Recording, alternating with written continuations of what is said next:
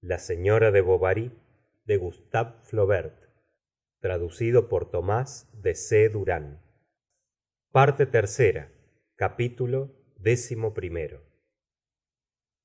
Carlos al día siguiente mandó por la pequeña.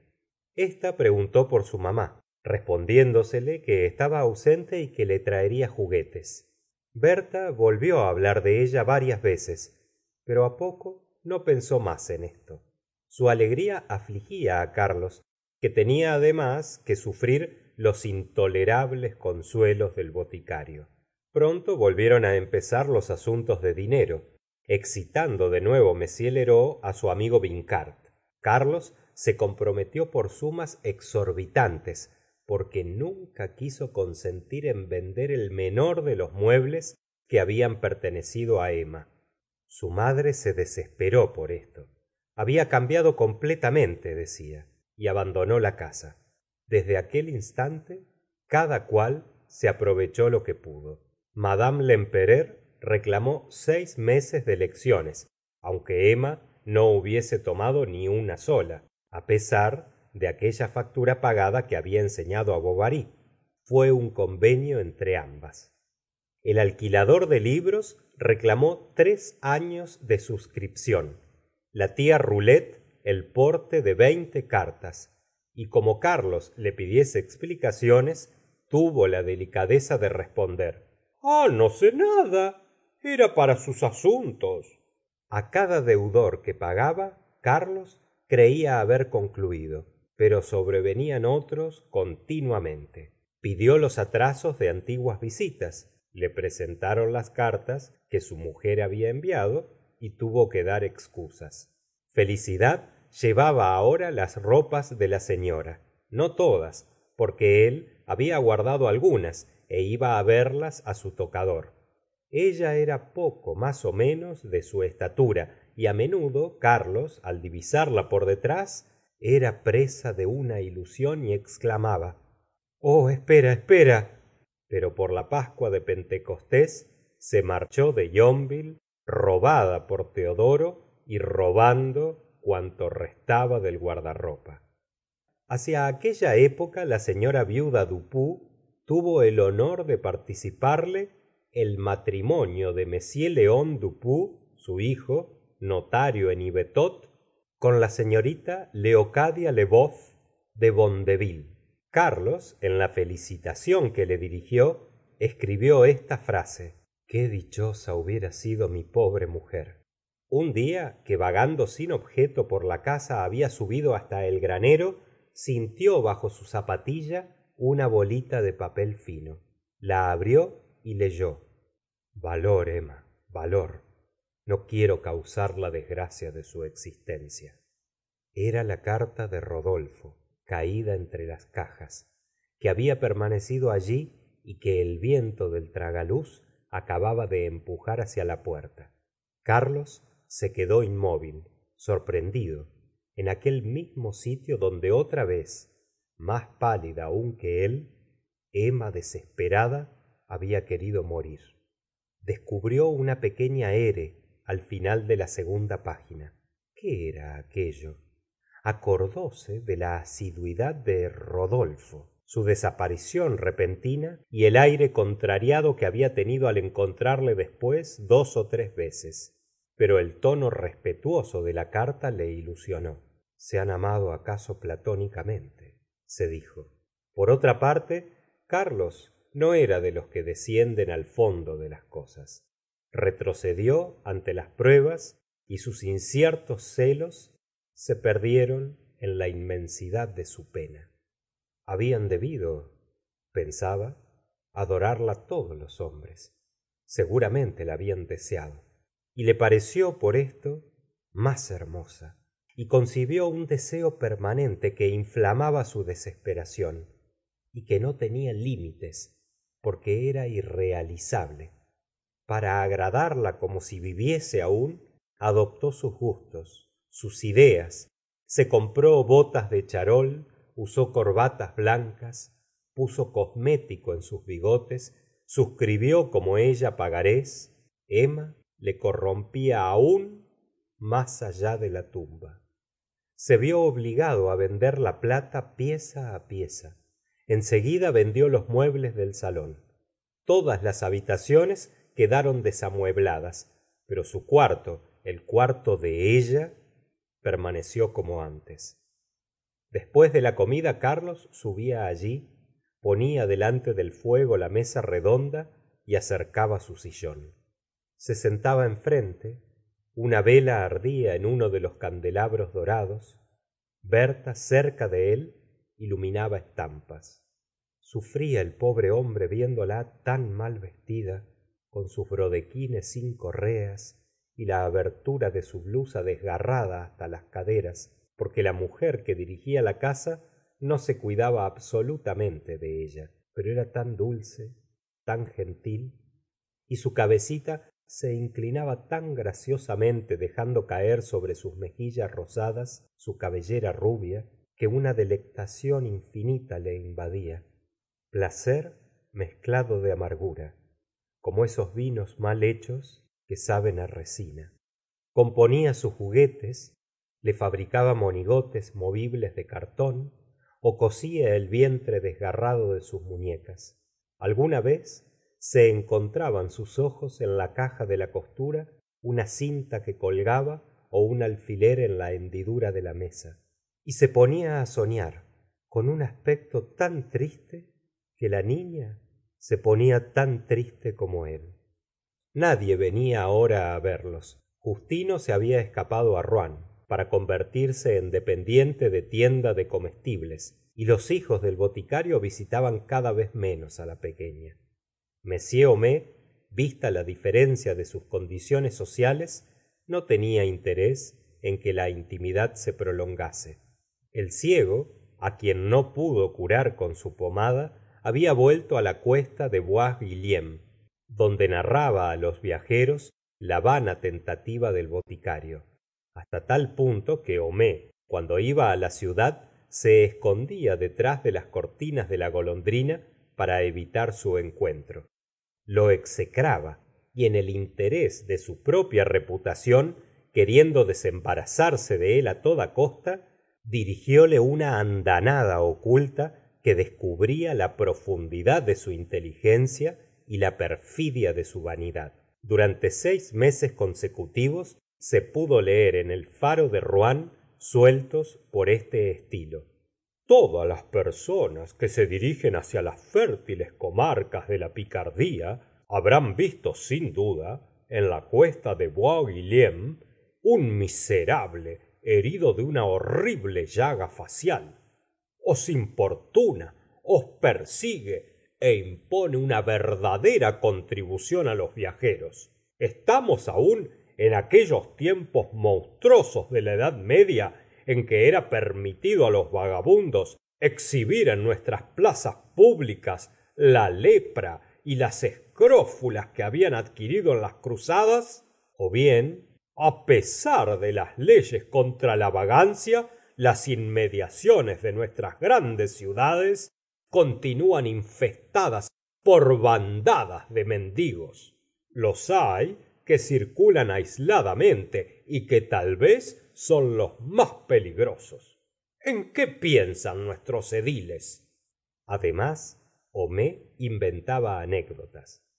Ayer en la cuesta de bois guillaume un caballo espantadizo y seguía el relato de un accidente ocasionado por la presencia del ciego. Lo hizo tan bien que lo encarcelaron pero soltáronle y volvió á empezar y homais también. Aquello era una lucha.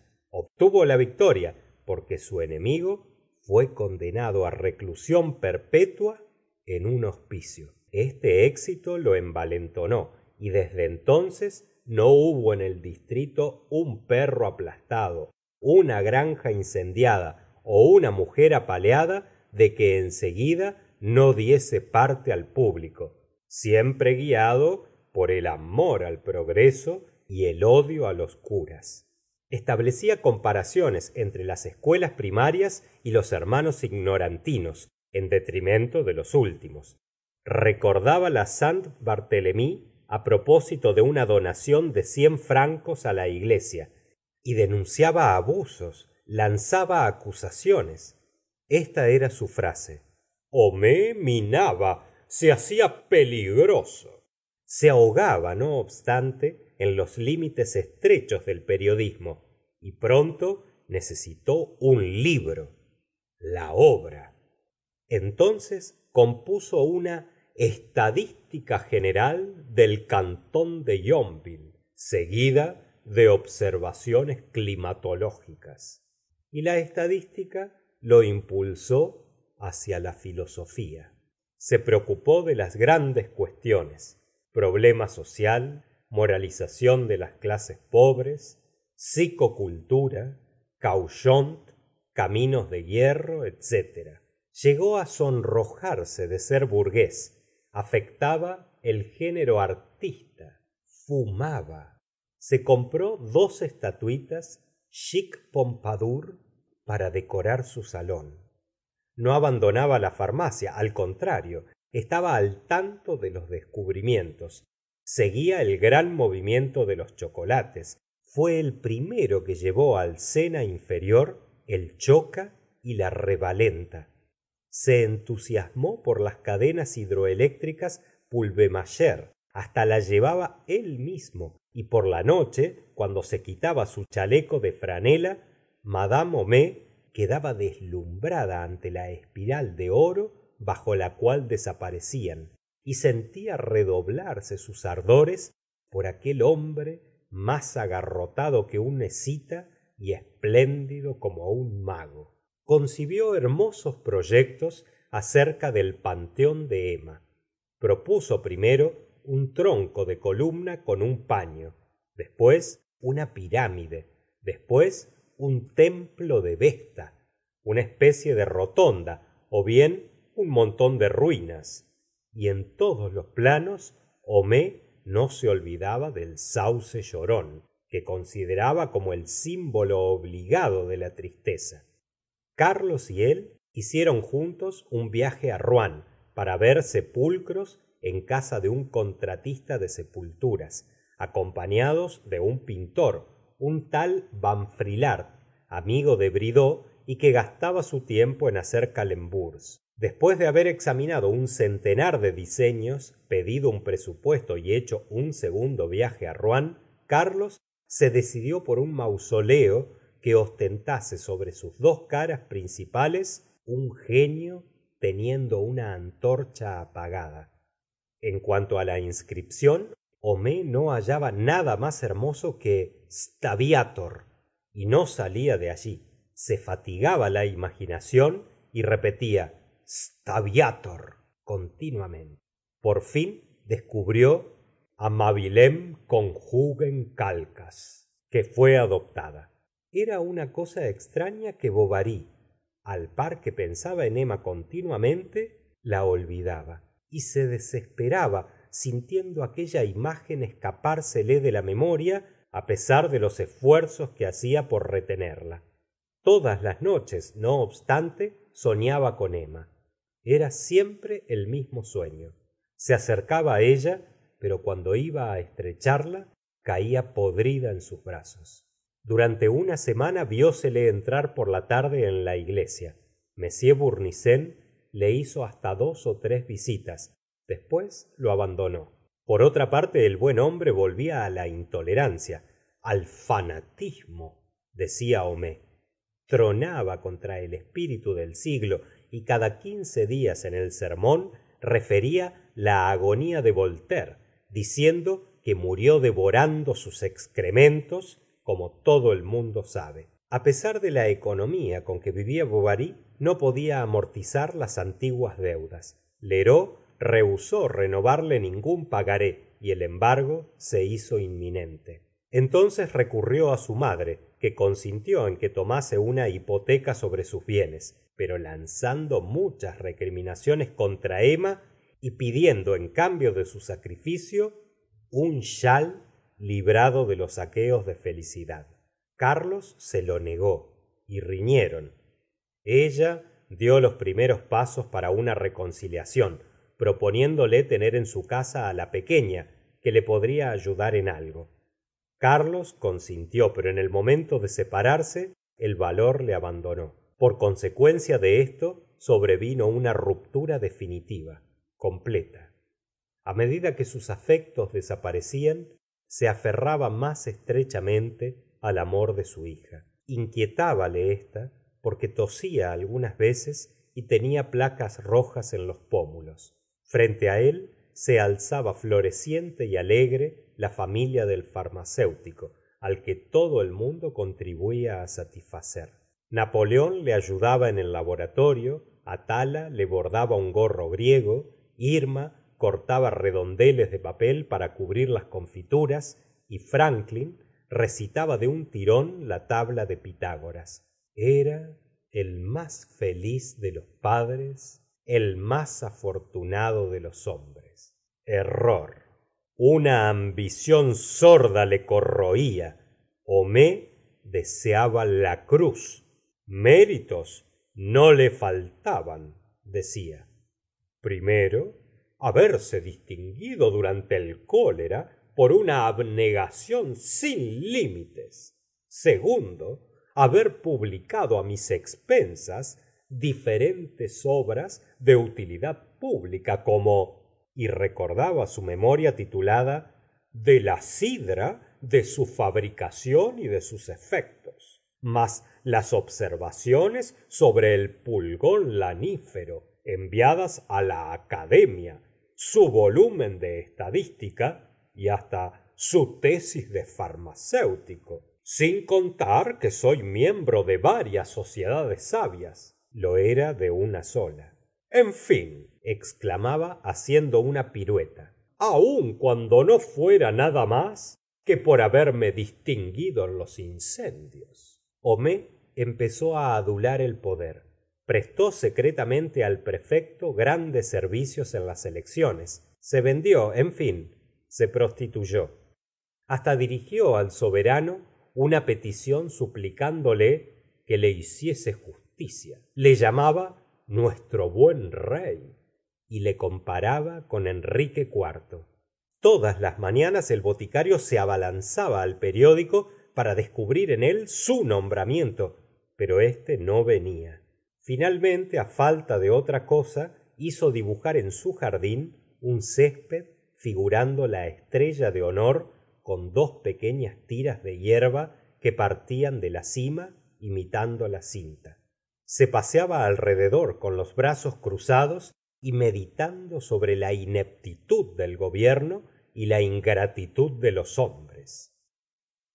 Por respeto ó por una especie de sensualidad que le hacía retardar sus investigaciones carlos no había abierto aún el cajón secreto de un escritorio de palo santo de que emma se servia habitualmente. Un día por fin se sentó delante dio vuelta á la llave y apretó el resorte. Todas las cartas de león estaban allí. Nada de duda aquella vez.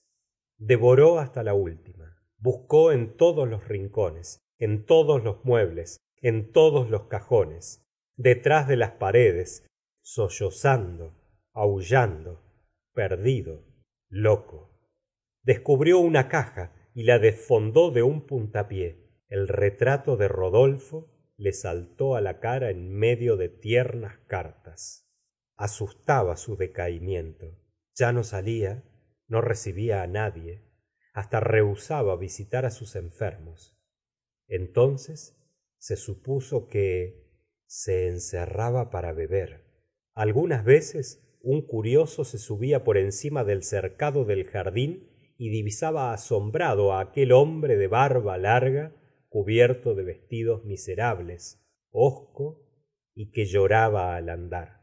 Por la tarde en el verano cogía á su hijita y la conducía al cementerio volvían ya cerrada la noche cuando no había más claridad en la plaza que la lucerna de binet. No obstante la voluptuosidad de su dolor era incompleta porque no tenia á su alrededor persona que la compartiese y visitaba á la tia lefrancois para poder hablar de ella. La posadera le escuchaba solo con un oído porque también ella tenia sus penas acababa de establecer las favoritas del comercio y hivert que gozaba de una gran reputación para hacer encargos exigía aumento de salario y amenazaba con servir á la competencia. Un día que carlos fue al mercado de argueil para vender su caballo último recurso encontró á rodolfo. Palidecieron al divisarse. Rodolfo que se había limitado á enviar su tarjeta comenzó por balbucear algunas excusas. Luego se enardeció y llevó su aplomo hacia mucho calor era el mes de agosto hasta invitarle á tomar una botella de cerveza. Apoyado de codos frente á él mascaba su cigarro al par que hablaba y carlos se perdía en ensueños ante aquella figura que emma había amado. Le parecía volver á ver algo suyo estaba maravillado hubiera querido ser aquel hombre. El otro continuaba hablando de cultivo ganado abonos llenando con frases triviales todos los intersticios por donde pudiera deslizarse una alusión. Carlos no lo escuchaba. Rodolfo lo notaba y seguía en la movilidad de su semblante el paso de sus recuerdos. Se enrojecía poco á poco las ventanas de la nariz movíansele vivamente los labios le temblaban. Hubo un momento en que lleno de un furor siniestro clavó sus ojos en rodolfo y éste se interrumpió espantado. Pero pronto la misma laxitud fúnebre reapareció en su rostro y no le odio á usted le dijo. Rodolfo se quedó mudo y carlos con la cabeza entre las manos repitió con voz apagada y con el acento resignado de los dolores infinitos. No no le odio á usted. Y hasta añadió una gran frase la única que jamás hubo pronunciado. La culpa es de la fatalidad. Rodolfo que había guiado aquella fatalidad encontró muy benigna la frase para un hombre en su situación hasta cómica y un poco vil.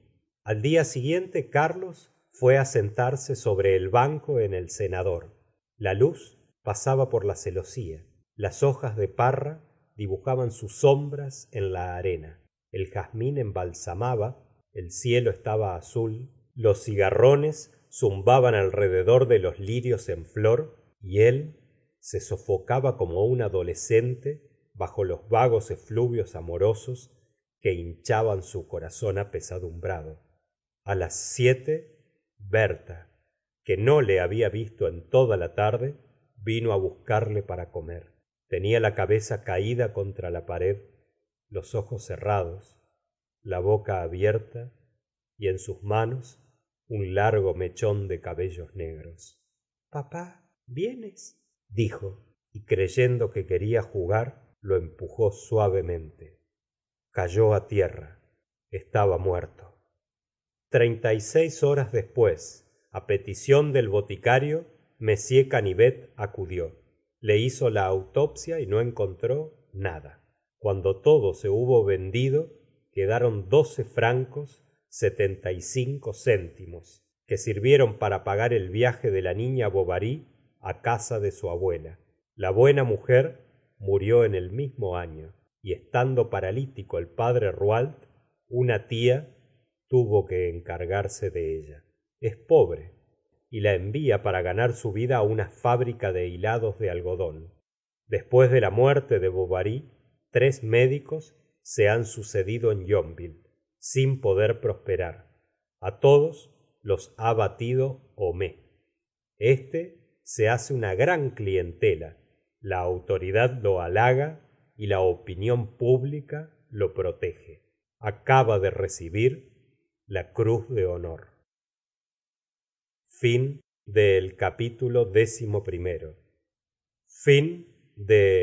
La señora de bovary de gustave flaubert traducido por tomás de